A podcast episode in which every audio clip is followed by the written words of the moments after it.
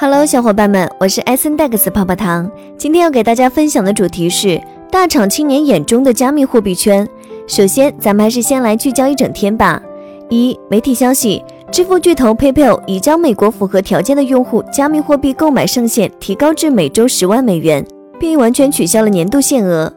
二、最近，上市比特币矿企 Bit Digital 正将一万四千五百台比特币 ASIC 矿机从中国迁移到美国。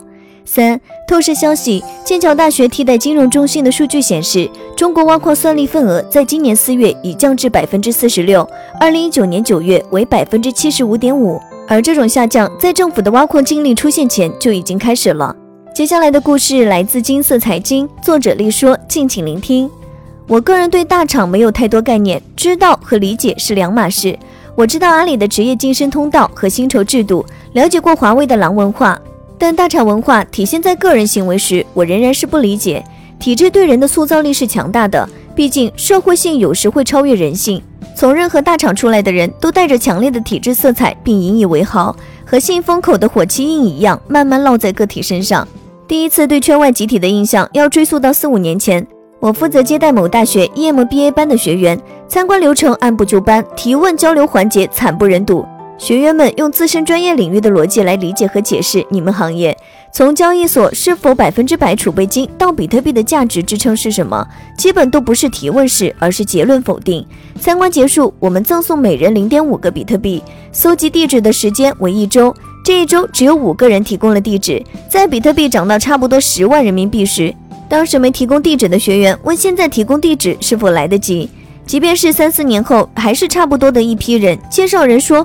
某跨国公司高层想了解一下我们这个行业，本来以为是友好交流，其实高层需要的是汇报。对方很自信地表示：“我司搞了二十几年的技术，比特币的底层技术非常简单，对我们来说没有任何难度。挖矿有什么价值呢？根本没有价值。”前几天，藏族妇女握花图是行业出圈事件之一。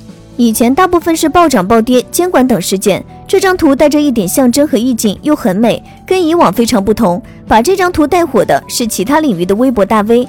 我们这个行业从默默无闻到如今频频热搜，各跨领域的行业评论员、经济新闻、财经杂志，甚至是法制新闻，见怪不怪了。大家甚至忘了最重要的信息是标题：显影，中国告别比特币挖矿。在讨论这张图的时候，行动力爆表的币圈人迅速在 NFT 平台上传了这幅画，并且有人联系到原图作者开价。这只是传播过程中的一个小插曲。有位记者就此吐槽：魔幻的存在，魔幻的荒诞，被砸中的震惊，叹为观止。如果是身边的人中了五百万彩票，大概不会有这么大的震撼，最多就是觉得中奖者太幸运了，自己怎么没那个命。然而，如果是日常和你差不多工作的同事，因为自己的本职工作受到了别的行业欣赏，就莫名其妙的有几百万向他招手，再去理解记者的吐槽就比较容易了。我能想象出一张照片价值几百万给这些作者带来的冲击。这张照片的原作者拍出过很多神图，在众多的公众事件中都有他的作品。只有涉及到币圈的这一幅，实实在在的告诉他们，币圈钱多得来容易。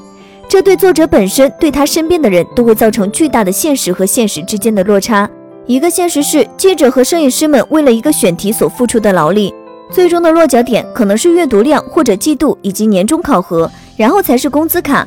另一个现实是，币圈就像一口会出水的天然井，无论怎样的碰撞，只要有火花，都会有钱涌入。这位记者的吐槽结尾有句调侃：希望照片作者带飞我。我在各种平台上看过很多大厂青年的自述，大概分为几类：一、vlog 记录大厂工作生活，从起床到赶地铁，到在公司吃午饭，甚至上厕所，全方面展示个人在大厂的生活轨迹；二、记录工作的心路历程，这部分博主对职场有非常明确的规划和目的性，会分享从业心得以及职场小技巧，比如怎么和上司交流，如何高质量完成任务；三、分享如何进大厂的经验，从如何投放简历，通过初选。再到巧妙的让筛选简历的 HR 记住你，并且得到面试机会，再到面试中的应对，在这些视频里看到了普遍的辛苦、算计的小心思、上进的决心。虽然内容不同，但传达出来的情绪都是一样的。身边私下看看，我想从认识的朋友里找一个在大厂工作很开心又懂炒币的采访，结果没有。把范围缩小到懂炒币。好不容易约到一个愿意聊炒币，被要求不能放照片，不能有透露公司名称的细节，列好问题提纲发给他。我说面对面交流也许更高效。他说我看过你的文章，写的太细节，大家会猜，只好线上简单聊了几句。他跟我表达了一些看法：一，大厂人都有优越感，不只对币圈，对其他小公司也是一样，有非常无知的鄙视链。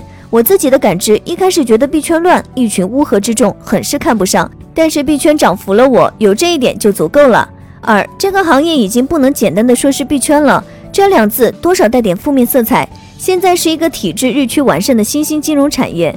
三，至于为什么炒币这个问题不太好回答。我日常是炒股的，通常股民对金融产品的接受度会比较高，而且我个人的风险承受能力还行，就是赔得起吧，也不是一次就梭哈进来，分散投资了点，又很幸运的赚了点。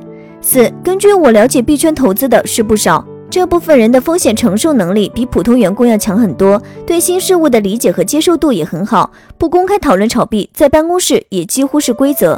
现在互联网公司员工炒币挺普遍，但是这个话题又很敏感，大家都揣着明白装糊涂。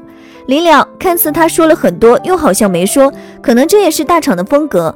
我把最终写出来的内容发给他看，他说我是大厂炒币中年。